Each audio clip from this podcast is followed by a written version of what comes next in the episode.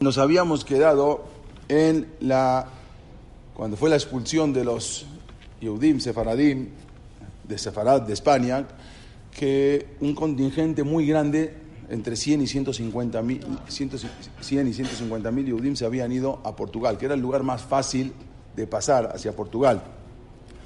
Y ahí llegaron en 1492, cuando fue la expulsión de los Yehudim de España, y estuvieron solamente cuatro años, porque en 1496, cuando se casaron, el príncipe se casó con el príncipe Miguel, con, eh, con la hija de los reyes de España, una de las condiciones de la que va, una de las condiciones del, del compromiso del matrimonio era que no puede haber ningún judío dentro de Portugal. Entonces ahí fueron expulsados todos los judíos de Portugal, que había muchos grandes rabinos, muchos grandes sabios. Por ejemplo, Rabbi Yosef Caro, el Shulchan Aruch, que él tenía cuatro años cuando fue expulsado de España. Y vivía con su papá, que era un gran rabino también, el Rabbi Efraín Caro.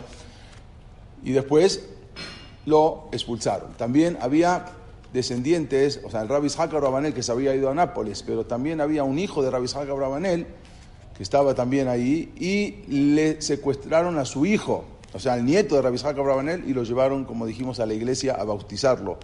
Y después ese niño lo mandaron a Santo Tomé, que era una isla, y nunca más apareció. O sea, el nieto de Rabbi Isaac Abravanel. Lo que sufrieron en Portugal ya escuchamos en dos clases, ya vimos que fue tremendo todo lo que había pasado, cómo habían sufrido a Israel ahí, y muchos ahí luego se quedaron como conversos, como marranos. Pero, como dijimos.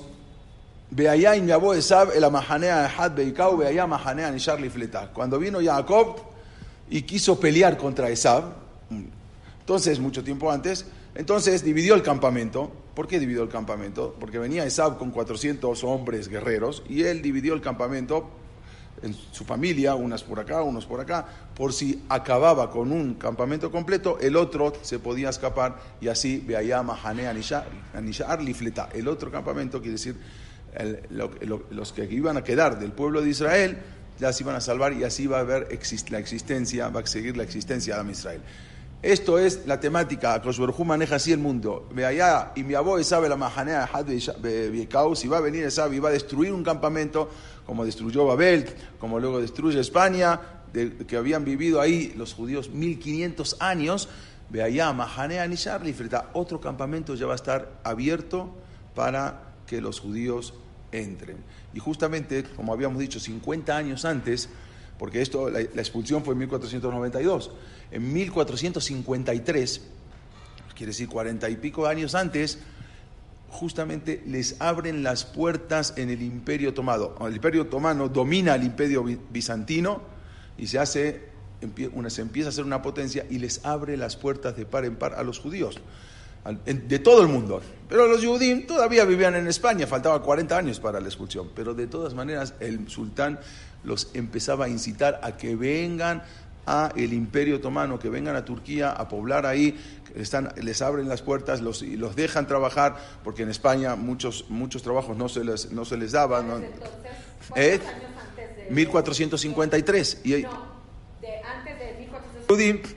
Entonces él decía, vengan acá, acá eh, van a pagar los mismos impuestos que todo el mundo, no por ser judíos van a pagar mucho más. Les abrimos las puertas a todos los trabajos. En España estaban vetados todos los trabajos más que vender ropa usada o prestar con interés. Y acá no, acá tienen todas las posibilidades. Acá pueden trabajar en el gobierno, en España ya no pueden trabajar en el gobierno. Eh, les, daban, les abrían todas las puertas, pero los judíos todavía seguían viviendo, viviendo en España porque ahí tenían su casa, tenían su trabajo y todo. Pero Dios empieza a preparar el camino de lo que sigue cuando sabe, sabe que va a venir algo muy duro, muy fuerte, una expulsión, ya preparó el camino todavía 40 años antes, años, 30 años antes de la expulsión, que fue exactamente un 29 de mayo de 1453, cae Constantinopla. Constantinopla era la capital del imperio bizantino. ¿El imperio bizantino quiénes eran? El imperio bizantino eran los romanos que se habían convertido a católicos. O sea, primero venían los romanos paganos. Luego se convierte, ya habíamos estudiado con un rey, con un emperador Constantino, convierte el imperio romano en católico, en, cristiano, y ahí fue, con, eh, fue todos los muchos países se fueron convirtiendo de a poco en católicos. Quiere decir que es el mismo imperio romano, nada más que ya con una religión. Antes era sin religión, ahora religión, eso se llama, pasa a ser imperio bizantino. Y está desde el año 330 hasta el año 1453. Estamos hablando casi 1100 años, donde tenían la capital ya no era Roma, sino era Constantinopla. Hoy se conoce como Estambul. Antes era Constantinopla. Llegan los turcos y dominan a el imperio bizantino y se acaba el imperio romano. Desde la época del Betamigdash hasta 1453 se acaba el imperio romano, ya no existe más. Llegan ahora los turcos otomanos y se hacen fuertes. ¿Dónde? Ahí, en Estambul. Ahí estaba la capital, pero empiezan por todos lados a conquistar. Eso eh, es tomada por el sultán Bayazid, se llama así, Bayazito o Bayazid, así se, él, se hizo muy fuerte. Luego estaban el sultán Selim, Soleimán, otorgan todas las libertades a los Yehudim para que viniesen, para que se vengan a instalar en Turquía. Incluso, siempre lo dijimos también, ese sultán cuando escucha que el rey Fernando expulsó a los judíos de España, entonces él dice, la gente se equivoca cuando dicen que el rey Fernando es inteligente, puesto que no hace sino arruinar a su propio país y contribuir a nuestra riqueza. Sea, expulsa a los judíos, su país se empobrece y los judíos vienen acá y nuestro país se enriquece. El que dice que Fernando era inteligente no sabe lo que dice. Así empezó, así dijo este mismo sultán. Ya desde 1420, estamos hablando que todavía antes, había un rab que vivía ahí en el Imperio Otomano, o sea, lo que iba a ser, se llamaba Rab Ishaq Zarfati, había enviado una cartas, varias cartas a los, a los rabbanim que vivían en Alemania, invitando a todos los judíos a abandonar Alemania e instalarse en Turquía. Manda cartas a Polonia, manda cartas a Alemania, vengan acá, acá se les abre las puertas de par en par. Y él escribe así, vuestros llantos y lamentos han llegado hasta nosotros, nos han hablado de las penas y las persecuciones que sufrís en tierras alemanas. Y le dice, escuchad, hermanos míos, si conocieras siquiera una décima parte de los bienes con los que Hashem nos ha bendecido en esta tierra, ya no soportarías más las dificultades, dificultades y, enseguida, y enseguida os embarcarías hacia aquí. Así les, les mando a decir, si ustedes supieran todas las bondades y los bienes que tenemos acá, dejarían todo donde están, en Alemania, en España, donde están, y se vendrían acá. Y él sigue la carta. Acá no obligan a los judíos a que lleven gorros amarillos como señal de vergüenza.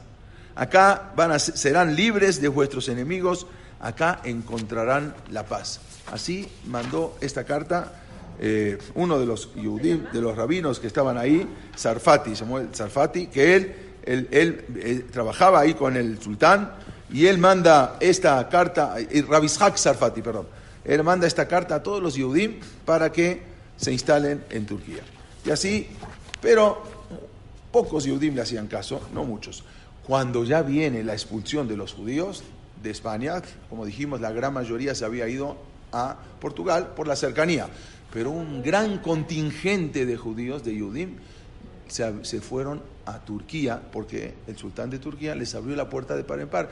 Ni, ni siquiera tenían que pagar para entrar, como en Portugal, que había que pagar ocho ducados. Acá no había que pagar nada y los recibían para que se vengan a instalar. Pocos se fueron. sí, sí, había problemas. Había, había, para entender un poco, eh, de una familia una familia de banqueros muy rica y respetada. Ellos habían nacido, esta familia se habían ido de España y después se fueron, como sabemos, se fueron a Portugal, como muchos otros que se habían ido a Portugal. Eh, Beatriz Méndez, su padre, vamos a hablar de ella ahora, había sido un médico personal del rey de Portugal.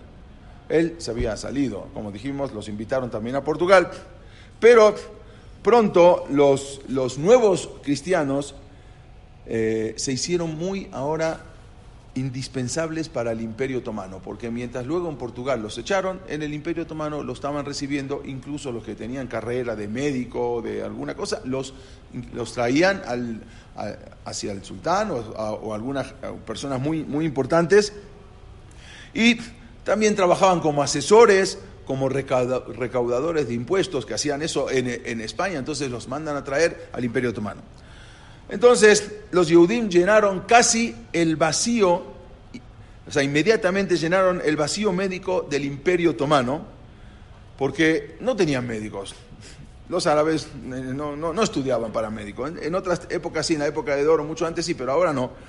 Prácticamente todos los cortesanos y los ricos ciudadanos del imperio otomano dependían de los servicios de los judíos, de los médicos judíos. En 1478, nada más para entender un poquito, antes, estamos hablando 1478, la expulsión fue en 1492. Constantinopla, o, lo que se llamaba Estambul, contaba con 8.000 Yehudim. O sea, los que vivían ya ahí eran 8.000 judíos. Y en 1524, o sea, después ya eran 18.000 judíos. Pero en 1570 contaba con 30.000, o sea, iban subiendo cada vez más la cantidad de Yehudim que se estaban yendo a Constantinopla, de 8.000 ya en 30.000.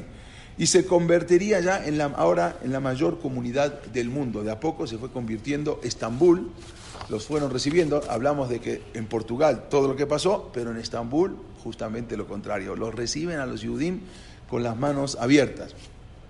Aquel mismo año la comunidad de Salónica, hoy, hoy Salónica es Grecia, pero antes pertenecía al Imperio Otomano, solamente, solamente esa comunidad, solamente ese lugar contaba con 20.000 Yehudim. O sea, que se habían ido, la mayoría eran los que habían sido expulsados de España, se fueron a Salónica. Una mujer se llamaba Beatriz Méndez, como dijimos antes, y e, ella estaba casado con Francisco Méndez. Ella era eh, vamos a ver más, ahora les voy a contar, ella llega, fue, enviudó, enviudó muy joven, ella salió de Portugal para Flandes, Flandes es lo que hoy se conoce como Bélgica, hoy Amberes, exactamente. Y ahora viene toda la historia que les voy a, relatar un poco para entender un poco, eh, ya no tan resumido como lo íbamos a hacer. Probablemente esta mujer fue la que más hizo en el pueblo de Israel luego de Esther Amalcá. O sea, después de Esther Amalcá, esta señora que vamos a hablar ahora, vamos a dedicar la clase a esta mujer, después de Esther Amalcá quizás fue la que más hizo en la historia de Am Israel, quien no solamente eso, intentó establecer un Estado judío en Eres Israel, no en 1948, sino en 1550, vamos a ver, o sea, 400 años antes. Al principio, sabemos que los marranos, los conversos, se iban cambiando los nombres, no tenían el mismo nombre en todos lados, porque en cada lugar que iban se cambiaban el nombre. Esa se llamaba, sí, Beatriz de Luna. Su nombre, conversa, era Beatriz de Luna. ¿Y el otro nombre era Méndez? Después vamos a ver, el esposo era Méndez. Por eso Beatriz Méndez que el esposo. Pero también fue conocida luego como Han, Haná o Gracia. Bueno, Gracia es Haná, Haná es Gracia, también ella se cambia el nombre de Beatriz a Gracia. Y así vamos a ver que varias veces se iban cambiando los nombres para que no los puedan perseguir, para que pierdan el rastro. Ahora vamos a explicar todo día. Ahora vamos a explicar. Beatriz había nacido en Lisboa, en Portugal, en el año 1510. Su papá había sido de los expulsados de España y ella había nacido ya 1510. De 1492 fue la expulsión. Estamos hablando casi 18 años después, un poquito menos, nació en 1510 en Lisboa. Hay que recordar que en 1492 300.000 Yehudim fueron expulsados de España. Es lo que dice Rabishak Abrabanel. Hay diferentes historiadores, pero el más fiel es Rabishak Abrabanel, que él fue el que salió de España con toda la gente, y él escribe que fueron 300.000 los que salieron. Más de 100.000, dijimos entre 100 y 150.000, huyeron a Portugal, donde el rey Juan había eh, exigido un pago muy exagerado, muy grande, para otorgar la residencia permanente a los judíos ahí en Portugal. La mayoría de los judíos, como dijimos, de los Yudim, eran muy pobres porque habían salido de España sin nada. No los dejaban sacar absolutamente nada. Pero había 600 familias en España que sí eran lo suficientemente ricas y ellas abogaron por todos y pagaron por todos los demás, incluso para entrar a Portugal. La familia de Beatriz Méndez era una de esas 600 familias ricas de las que salieron de España. ¿Eh? Ahora vamos a ver. La familia. Ellas salieron ricos porque habían mandado capital de antes hacia afuera. O sea, antes de que sea la... Eran ricos y antes de que venga el decreto y antes de que no puedan sacar, iban sacando capital. La historia de la integración de los Yehudim en Portugal en esa época es muy larga y muy compleja.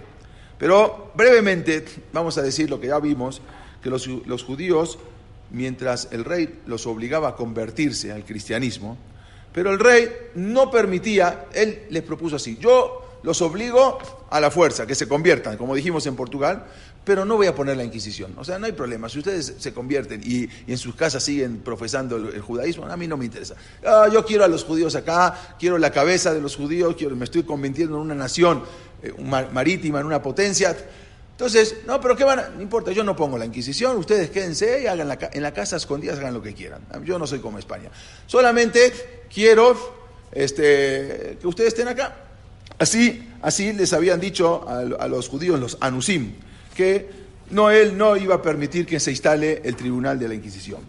Porque la Inquisición estaba a cargo de verificar a los conversos los que, no practicasen otra religión, no a los judíos como lo dijimos varias veces. Al no haber inquisición, los judíos podían vivir ahí con una doble vida. Delante de la gente una cosa y en la casa hacían otra cosa. Exteriormente como cristianos y en su vida privada practicaban estrictamente el judaísmo. Como era habitual en esos días y en esas circunstancias, recién a los 12 años los padres de Beatriz le contaron que ella era judía. No se les decía a los niños antes, porque tenían miedo que en la escuela vayan y hablen. Entonces, cuando ya tenían cierta edad, a los niños a los 13 años, a las mujeres a los 12 años, agarraban a los padres y les contaban y les decían que tenían que mantener eso en secreto. A los 12 años ella le avisaron que ella era judía.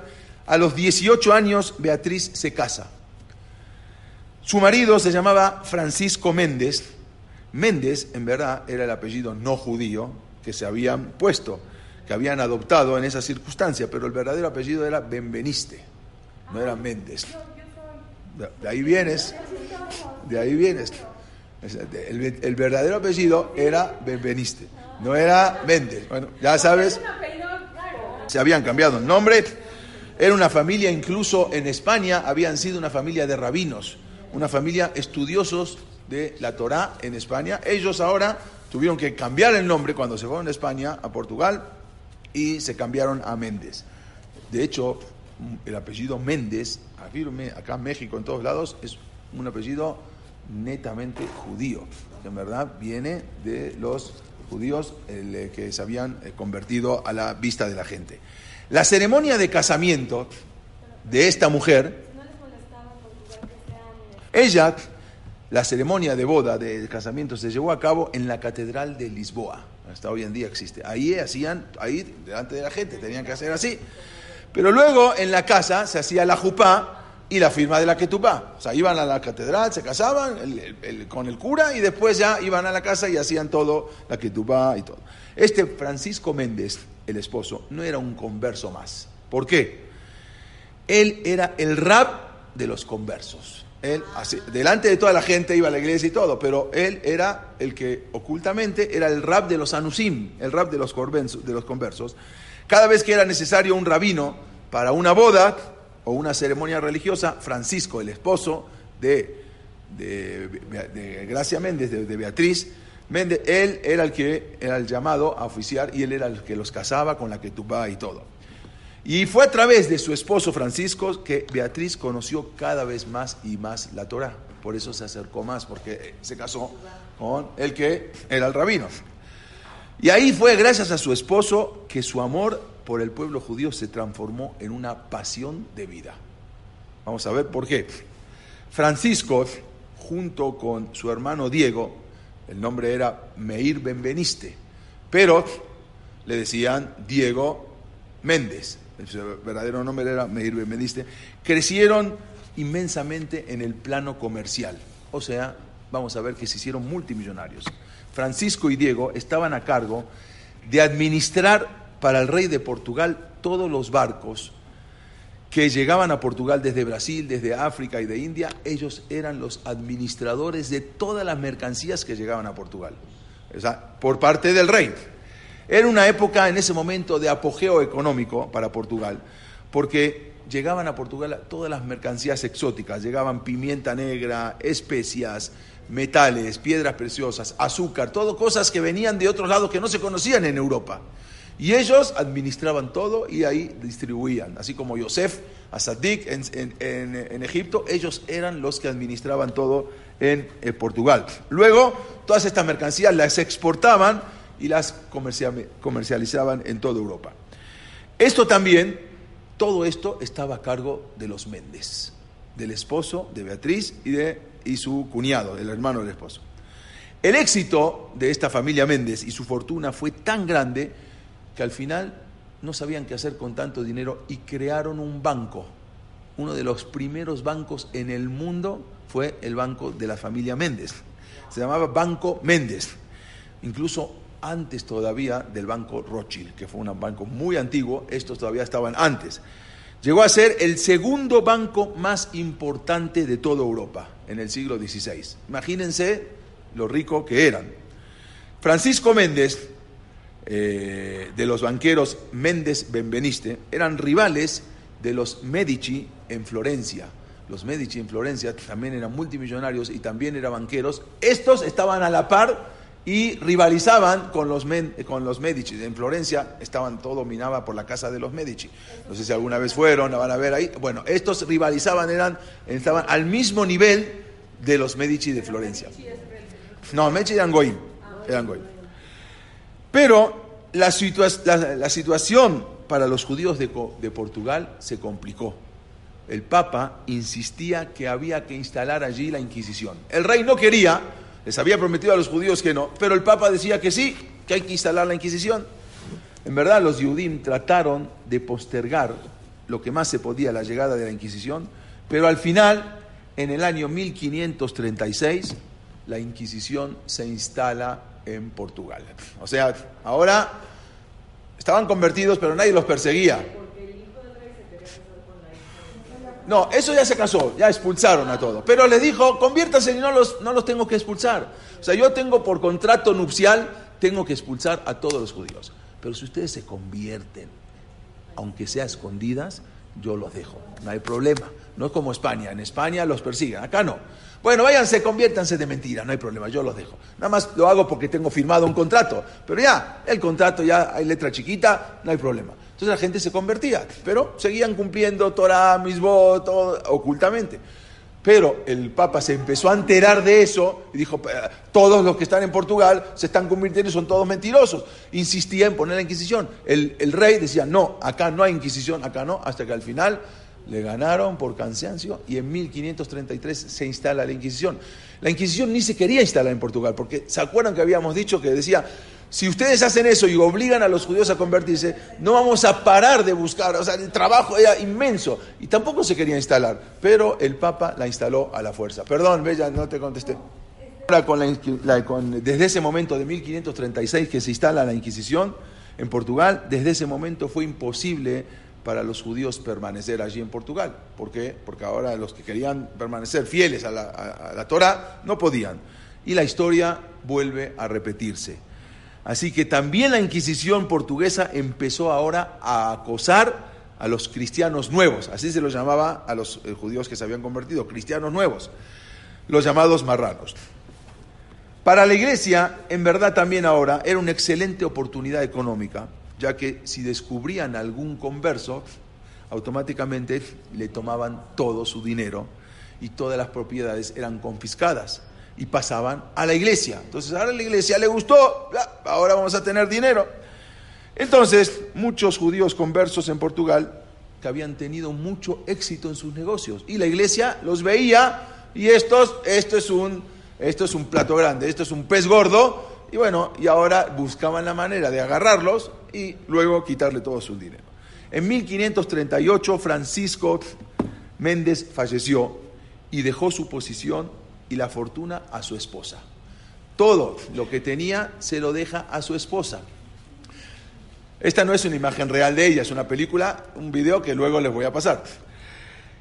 Diego se casa, el otro, eran, eh, eh, eh, eran dos hermanos, Diego y Francisco. Diego se casa con la hermana de Beatriz, se llamaba Brianda, Brianda. O sea, se, se casó Diego y Francisco con Gracia y Brianda. O sea, se casaron dos hermanos con la hermana, con la hermana de, de Brianda, la, la hermana de Gracia. Doña Beatriz, vamos a llamarla ahora Doña Beatriz, que había enviudado, como dijimos, y había heredado el banco de su marido que tenía. Entonces había que salir ahora de Portugal. Entonces huye de Portugal y se instala en Flandes. Flandes es, hoy en día se conoce, como Amberes. Flandes. Flandes, hoy en día cambió el nombre, se, se conoce como Amberes en Bélgica. Y ahí, ahí estaba radicado también su cuñado, entonces ella también se va ahí con su cuñado y se instalan en lo que llaman Países Bajos, en Bélgica. Ese mismo año, Beatriz tenía una hija ya, se llamaba Ana, y su cuñado Diego Méndez se instalaron, como dijimos, en Amberes o en Antwerpen, así se llama en Bélgica, que era en ese momento el centro financiero más importante de Europa. Ahí estaban los bancos. Ahí era el, eh, el, New York, el Manhattan de, Europa, ahí era, exactamente. Y tenía, seguía con su empresa exitosa. Y luego también fallece Diego. Ahora se quedaron las dos mujeres solas. Pero antes de morir, nombra a Gracia como la tutora de su hija. O sea, como que ella se quede, tenía una hija como la tutora de su hija. Las dos hermanas ahora, ¿eh? Diego, Diego, así, ah, ah, la pone a ella. Las dos hermanas se quedan ahora con una enorme fortuna y sin maridos, porque Francisco había fallecido y Diego también. ¿Eh? Más hijos no, vamos, tenía una hija solamente. Una hija, una hija, una hija tenía.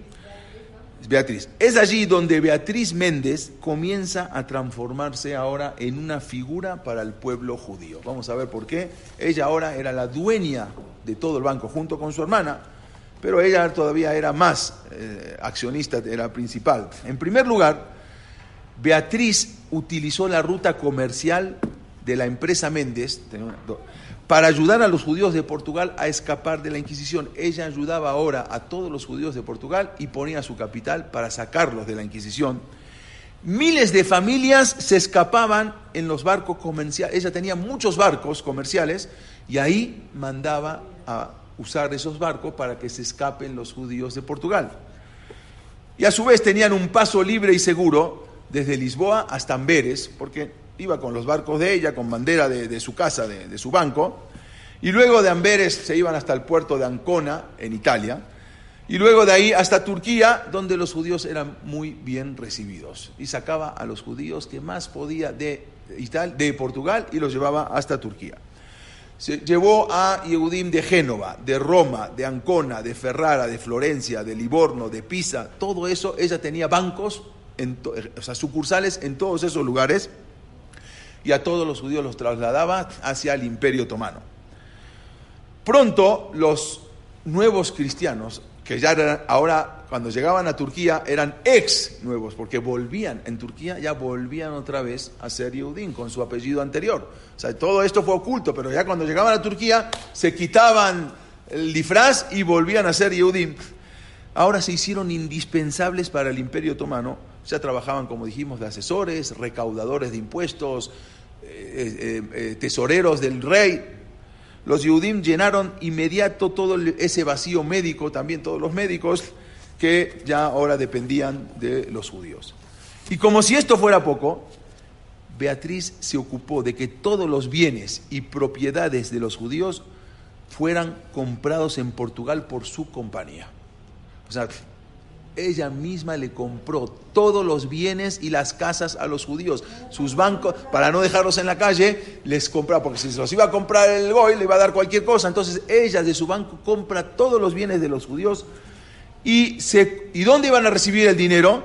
Se preocupó para que el banco Méndez que tiene en Turquía les pague todo su dinero en Turquía. O sea, tú te ibas de Portugal sin nada y llegabas a Turquía y ahí estaba todo tu dinero entre, que le entregaba Beatriz Méndez a toda esta gente. En 1544, Beatriz Méndez parte con, parte con su hija y con eh, su hermana viuda eh, y su sobrina, también la hermana también tenía una hija, supuestamente se fueron a descansar a unas aguas termales en, ahí en cerca de Bélgica, en Aix-la-Chapelle se llama, un lugar, fueron a descansar ahí pero había un emperador en ese momento, se llamaba Carlos V, por eso le mostré antes el, chocolatito acá.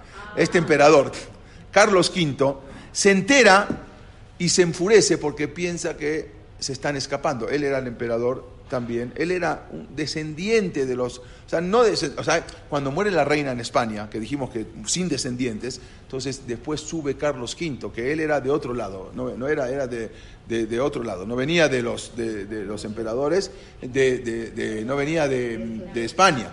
Pero él era un emperador muy fuerte y se entera y se enfurece porque entonces quiere, era ahora, em, quiere embargar todo lo que quedó de los, de los judíos, eh, de, ella en, en Bélgica. Ella ya fue inteligente, sabía que en cualquier momento le iban a empezar a perseguir y empezó a sacar el dinero de Bélgica. Y este emperador se entera entonces, en 1544 se escaparon de los Países Bajos porque venía Carlos V, este, el famoso chocolatito Carlos V que nosotros comemos, qué bonito, qué rico, bueno, nada más para que sepan, incluso este emperador fue el que puso la Inquisición en México también.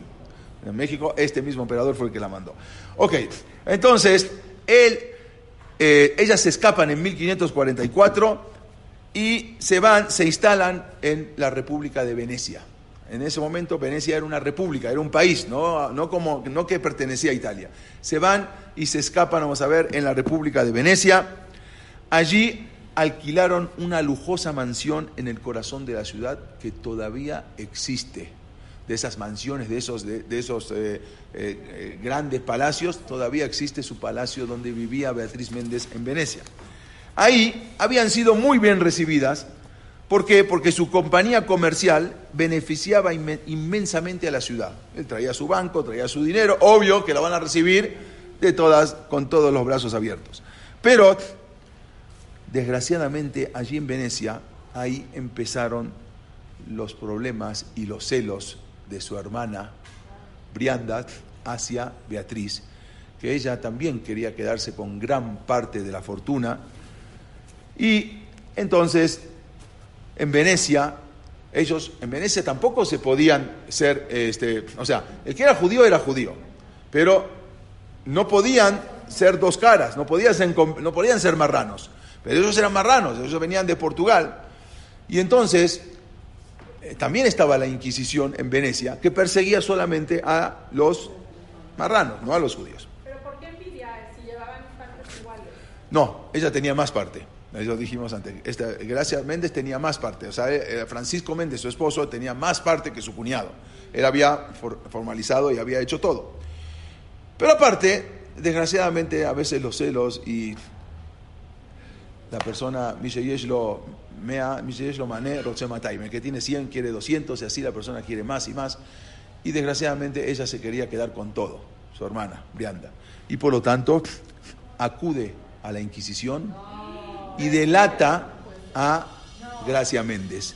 Y dice, de data de que es, ella es una judaizante, es decir, que practica secretamente el judaísmo. Y, y, encima le dice a los duques de Venecia, los duques que estaban ahí en la plaza de San Marcos, ahí está en el palacio, ella va y se presenta y les dice que está preparando Gracia Méndez para llevarse todo su capital al imperio otomano. O sea, todo eso que se habían puesto contentos los venecianos que había llegado, ahora se va a llevar todo ese capital. Entonces, desgraciadamente por esta actuación, por esta difamación, a doña Gracia Méndez la meten en la cárcel. La meten en la cárcel Y a su vez, a, su hermana también la mandaron a la cárcel. No, se salvó. Y, a, raíz de esta acusación expulsan a todos los marranos de Venecia, no a los judíos, a los conversos de Venecia, a los nuevos cristianos, los expulsan a todos. No solamente manda a la cárcel a su hermana, sino también provoca que todos los conversos, los nuevos cristianos, sean expulsados de Venecia. Había un, otra persona que se llamaba Yosef Nasi, que se había casado, había pasado el tiempo, y se casó muy joven con la hija de Gracia Méndez, que ya había crecido, se llamaba Reina, la hija de Gracia Méndez, o sea, era, era su yerno y a su vez era su sobrino, este Yosef Nasi. Acuérdense de este Yosef Nasi porque fue una persona muy importante. Él se casó con la hija de Doña Gracia y a su vez, como dijimos, era sobrino, el sobrino y el yerno. Él viajó a Estambul y le pidió al médico del sultán, que era un yudí, se llamaba Moshe Hamon, Moshe para que intercediera ante el sultán para liberar a, su tía y a su suegra de la cárcel. Ella estaba en la cárcel ahora que la habían puesto los, los en, en Venecia. También él había pedido que una isla, que le pidió al sultán de Turquía que le dé una isla en el Mediterráneo para, para poder recoger a todos los refugiados judíos, que, los que habían expulsado a los marranos de Venecia y ponerlos ah, eh, ahí en esa isla, pero eso no se lo concedieron, o sea, no se lo concedieron. Lo demás sí, ahora vamos a ver cómo se mete el sultán de Turquía para sacar a Beatriz de la cárcel de Venecia. Desde Estambul mandan un enviado, un embajador, para pedir la liberación de Beatriz, pero el viaje de ese mensajero fue inútil. ¿Por qué? Porque cuando llegaron, nadie sabe cómo Beatriz ya se había escapado de la cárcel. Seguramente que con tanto dinero habrá dado un poco por acá, un poco por acá, soborno, y se logró escapar y se escapó a una ciudad que se llama Ferrara, que también cuando fuimos a, Italia este, está, dentro del, del- itinerario, ahí es donde estaban muchos Yehudín que se habían escapado. Ca- Ferrara no pertenecía a Italia, o sea, cada uno era un país diferente, un condado diferente. Y ahí había un duque, se llamaba el duque de este, se llamaba Hércules I, ahora vamos a ver, ahora les voy a mostrar la foto. Este es el sultán de Turquía, el sultán el magnífico, así se usaba, así. Era muy bueno, el que recibió a los judíos, este es eh, el José, José Nasí, vamos a ver. Bueno, este, es, eh, este es el duque de este, se llamaba, él lo recibió a todos los judíos, y allí ella se escapó, y lo increíble fue que se reconcilió con su hermana. Después de todo lo que le hizo, Beatriz todavía se, otra vez se reconcilia con su hermana, y gracias a la política de tolerancia del duque, Beatriz volvió a ser Doña Gracia Nací. Vamos a ver, ella, vamos a ver por qué adoptó el nombre del sobrino. Gracia se quedó en Ferrara desde 1548 hasta 1551. O sea, se quedó tres años y ahí seguía administrando todas sus empresas. Incluso le pidió al duque de este, que era el que, gobernaba, le pidió eh, que una extensión, una excepción, que estén exentas de limitaciones a las mujeres. Le imponían ciertos eh, reglamentos a las mujeres, ciertos decretos. Ella quitó eso y obtuvo, entonces fue la, se convirtió en la única mujer en Ferrara del siglo XVI en poder gestionar plena autonomía para su negocio. O sea, que una mujer dirija no era normal, no se veía en esos tiempos, hoy en día se ve. No estaba la. No había, no existe. Ella ahí en Ferrara hizo muchos libros, levantó varias yeshivot, levantó Talmud Torah, hizo una famosa, financió la famosa Biblia de Ferrara, que fue muy famosa porque era una Biblia, muchos, muchos anusim que ya no sabían ni leer, eh, hijos de conversos, entonces no sabían ni leer, entonces empezó a hacer libros en, en ladino, la Biblia, famosa Biblia de Ferrara, para que puedan leer y puedan estudiar, porque es la, la traducción de la Biblia. Entonces, una, una de las ediciones se la dedicó al duque de Ferrara. Bueno, mientras Gracia vivía en Ferrara, transfirió todas las actividades económicas a la capital otomana, o sea, a Estambul. Ahí tenía buenas relaciones. Incluso su sobrino, don Yosef Nasí, fue ganando posiciones cada vez más en la corte de Suleimán, en Turquía. Y se hizo muy importante. Ella resulta que ahora se va, ahí no tenía ningún problema de irse, y llega doña Gracia Méndez Nací, porque agarró eh, el apellido de su sobrino, llegó a Constantinopla, a lo que es Estambul, al Imperio Otomano. ¿Cómo llegó? Dicen los cronistas que estuvieron en ese momento que fue algo impresionante.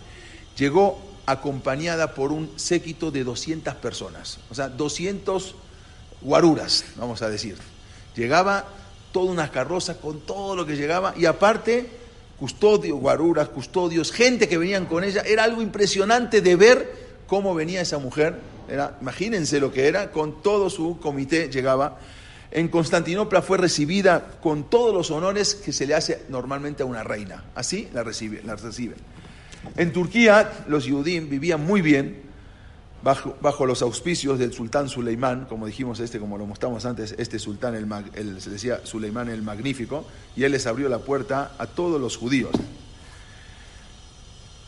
Esa misma política que había hecho su papá, él también la siguió y le permitió también a Yosef Nasí actuar incluso a su sobrino. Yosef, ellos eran, prestaban a los gobiernos. Este Yosef Nasí, que también trabajaba en el banco, le prestó un dinero muy importante a el país, a Francia, al, rey de Francia, pero eran 150 mil escudos, algo, una cantidad muy grande, y el rey de Francia siempre daba largas y largas para no pagar.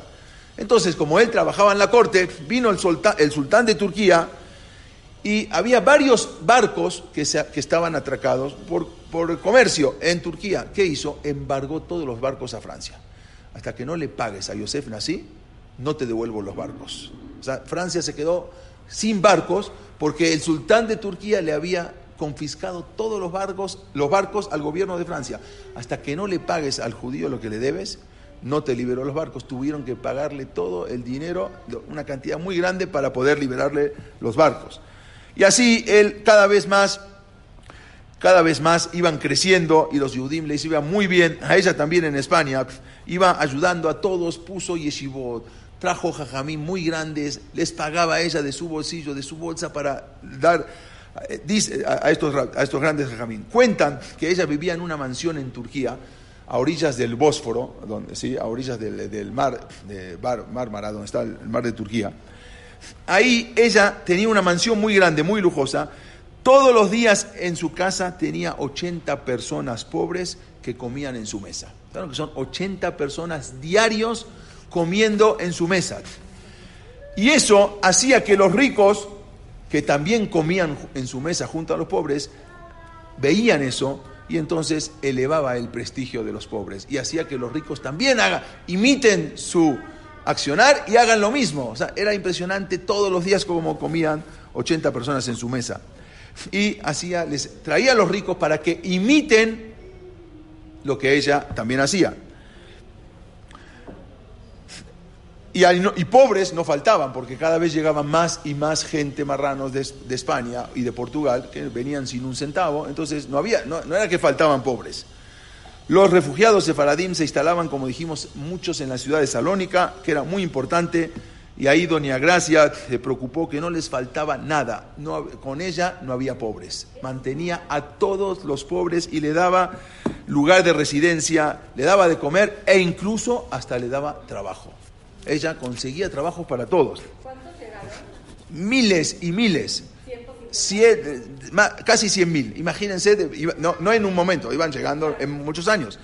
Además de absorberlos en la actividad portuaria, que ella les daba también, Doña Gracia fundó en Salónica una empresa textil. ¿Para qué la fundó?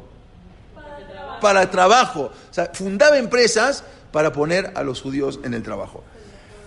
Eh, muchos de los habitantes de Salónica, incluso, donde el idioma era el ladino, habían sido liberados de las manos de los piratas. En ese momento habían piratas que los cautivaban. En esa época era muy común que los piratas atracaban los barcos y atacaban los barcos y se llevaban prisioneros a los pasajeros y cuando veían que eran judíos pagaban y los judíos pagaban muy bien, entonces los vendían.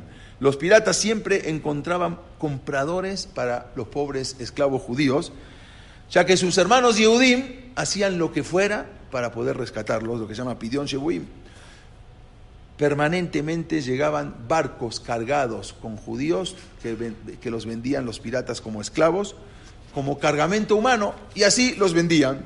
Pero Doña Gracia no podía hacer de otra manera. Ella, todos sus esfuerzos y negociaciones hacía para liberarlos y pagaba lo que pedían para cumplir con la misma de Pidión. Hasta hoy en día, por ejemplo, que de un barco que fue secuestrado en Malta, en la isla de Malta, y que fue llevado a Salónica y ahí ofrecieron 70 Yehudim vendidos como esclavos. Ella rescató a todos, a los 70. Imagínense lo que tuvo que pagar para, eh, para rescatar a todos. Y estos Yehudim secuestrados sabían que... Luego los llevaba... Los, ellos tipo sí. sabían que... Asia Méndez también fundó un Talmud Torah y una escuela judía que con el tiempo llegó a tener 10.000 alumnos. Ella fue la que fundó y tenía 200 maes- maestros. También fundó y mantuvo una prestigiosa yeshiva encabezada por un rab muy famoso, se llamaba Rab Shemuel de Medina. Él lo puso como Rosh Yeshiva y puso ahí su yeshiva. Esta era una yeshiva muy especial. ¿Por qué? ¿Por qué era una yeshiva muy especial?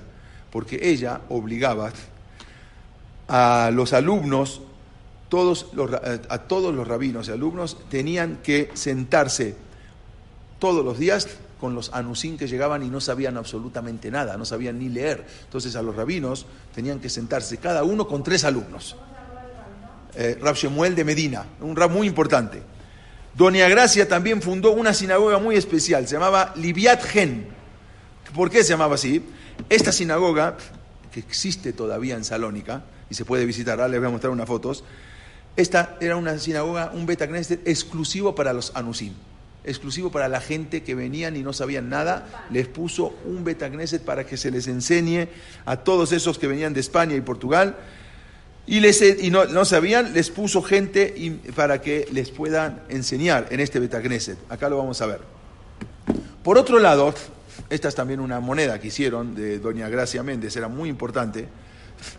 Acá, bueno, acá se ve un poquito más gorda. Bueno, este Rabio Yosef Karo también pas- pasó por, por, por la, yeshiva, la yeshiva donde ella puso en Salónica. Nada más esto para que vean cómo se trasladó. trasladó. Se fue de, desde Portugal, acá que no, no, no está funcionando esto ya, ahí vamos a ver, desde Portugal se fue a, a Londres, de Londres se pasa a Amberes, ahí, de, Ambe- de Amberes a Francia, y luego de Francia pasó a, a Venecia, a Ferrara y después a Constantinopla. Todo esto es el trayecto que había hecho para llegar hasta Constantinopla. Por otro lado, había en ese momento algo impresionante. Hubo una ciudad, la ciudad de Ancona, en Italia, es un puerto muy famoso, pero esa ciudad estaba dominada por los papas. Y había un papa que había subido en ese momento, que se llamaba eh, Pietro Carafa. Era un, inquisidor y lo nombran papa. Entonces, él, ese, la ciudad de Ancona, había ciudades que pertenecían, por ejemplo, Bolonia, Padua, había eh, Ancona, pertenecían al, Papa. ¿verdad? Eran ciudades que pertenecían al Papa. Esas ciudades, eh, había un, como dijimos, un Papa, se llamaba Pietro Carafa, que era llamado Pablo IV, el nombre de- del Papa era Pablo IV, instaló la Inquisición en Italia, que hasta ese momento eran libres y condenó a 24 eh, marranos, no judíos, 24 marranos a la hoguera y los quema. Fue el único lugar en toda Italia que quemaron a Yehudim. 24 Yehudim los quemaron en Ancona. Entre los más afectados estaba Doña Gracia, porque ella conocía personalmente a algunas de esas víctimas. Acá tengo eh, los nombres de, todos esos 24, no vienen al caso, pero bueno, les digo rápido, Shimon Ben Yosef Guascón, Samuel, Samuel Guascón, Abraham Falcón, Isaac Na- Nahmías, Shelomo Alguadish, Salomón Pinto, Yosef Moljo, bueno, hay eh, va- varios de los 24 que mataron, hay más, hay más también, eh, varios apellidos Cohen, apellido Mozo, apellido Yosef Papo, y una mujer que se desconoce. Esto fue en 1555 y sacudió a las comunidades judías de Europa y hicieron incluso en Tisha unos cánticos. Pero ¿qué tiene que ver esto? Ella tenía tanta fuerza en el imperio otomano que solicitó una audiencia con el sultán, le contó las cosas, cómo estaba haciendo, y el gran visir convocó a una consulta también en todos y hicieron un bloqueo, le hicieron un bloqueo al puerto de Ancona. O sea, el puerto de Ancona lo, lo bloquearon, ningún barco podía llegar ahí. Entonces, algo hicieron algo impresionante, nunca se había visto algo así en, eh, en, eh, porque era un puerto muy importante y entonces ahora no dejaban que ningún barco, o sea, por orden del, sultán de Turquía, no llegaban, hicieron un boicot y no, el, puerto de Ancona cada vez estaba peor y. Pasaron todos los barcos que llegaron ahí a un puerto cercano que se llamaba Pes- Pescaro, cerca de ahí, pero la ciudad de Ancona cada vez empezó a quebrar y estaba a punto de quebrar por el bloqueo, el boicot que le hizo Gracia Méndez a el Papa. Algo impresionante. Nunca habían hecho algo parecido un yudí. Hasta hoy en día no existe que se levante un yudí y haga un boicot a un Papa. Algo impresionante lo que había hecho. Los jajamín decretaron un jerem a los que violaban este boicot. Todos los negocios de los judíos en el Adriático italiano se trasladaron de Ancona y se fueron a otro puerto, el puerto de Pescaro. También el gobierno otomano cooperó animando a los judíos que no, dirigían, dirigí- que no dirijan todas sus operaciones a ese lugar. Nunca en la historia de la diáspora habían planteado los Yehudim una vigorosa, una resistencia tan vigorosa como lo hizo esta mujer contra un gobierno, algo impresionante. La economía de Ancona estaba al borde de la quiebra, varias de sus más importantes casas mercantiles ya se fueron a la quiebra, pero desgraciadamente los mismos Yehudim luego rompieron ese, ese, ese bloqueo, ese boicot y empezaron a volver a trabajar y ahí más o menos se, se mantuvo. Fue algo, su sueño era levantar y mandar a todos los Yehudim a Israel. Todavía Israel no había nada. Recordemos que en ese momento no era absolutamente nada, pero ella empezó a levantar los lugares en Israel y pudieron estudiar el Arizal, pudo estudiar Rabbi Yosef Karot, Rab Moshe al-Shich. Ella levantó todos los lugares en Sefat para que los Yehudim puedan llegar. Todos los, todos los cabalistas que estaban en Sefat fueron gracias a ella, que empezó a levantar, en la misma época, empezó a levantar las Ishibot. Estaba antes, pero había llegado y no era nada. Ella, cuando ella, eh, ella levantó las Ishibot, mandó libros, mandó trabajo, fue algo impresionante lo que ella había hecho en ese lugar de todos, eh, de lo que, en, en 1560 la población judía de Sfat contaba con mil familias, pero nadie le interesaba, ni a los cristianos, ni a los árabes le interesaba Sfat, era, pero luego, de- luego cuando ya empiezan a ver que se empiezan a levantar los Yehudim, ahí es cuando ya ahora les interesa la ciudad de Sfat. Quiero, eh, voy a saltear un poquito, quiero, después esto quizás lo vamos a decir más adelante porque todavía falta eh, un poco más, pero bueno, eh, nada más les quiero decir esto, al final, ella, después de todo lo que hace, manda, manda abrir fábricas en Israel para que todos los marranos puedan llegar y trabajar en esas fábricas. Manda abrir trabajo, manda poner trabajos en todo, en todos los lugares. Ella había, también había fallecido después este, Yosef Nasí, pero ella se quedó, siguió y al final, en 1569, doña Gracia Méndez Nasí, ahora llamado, bueno, Ojaná, que le decían, tenía 60 años y fallece ella, doña, este es un cuadro de ella, después ya de más grande, eh, de una enfermedad, pero eh, fallece a los 60 años. 20 mil personas acudieron a su funeral. 20 mil. Es algo impresionante para aquella época. Eh, sí, y la llevan, ahora vamos a ver, se hicieron espedim por todo el mundo. En todo el mundo lloraron por ella.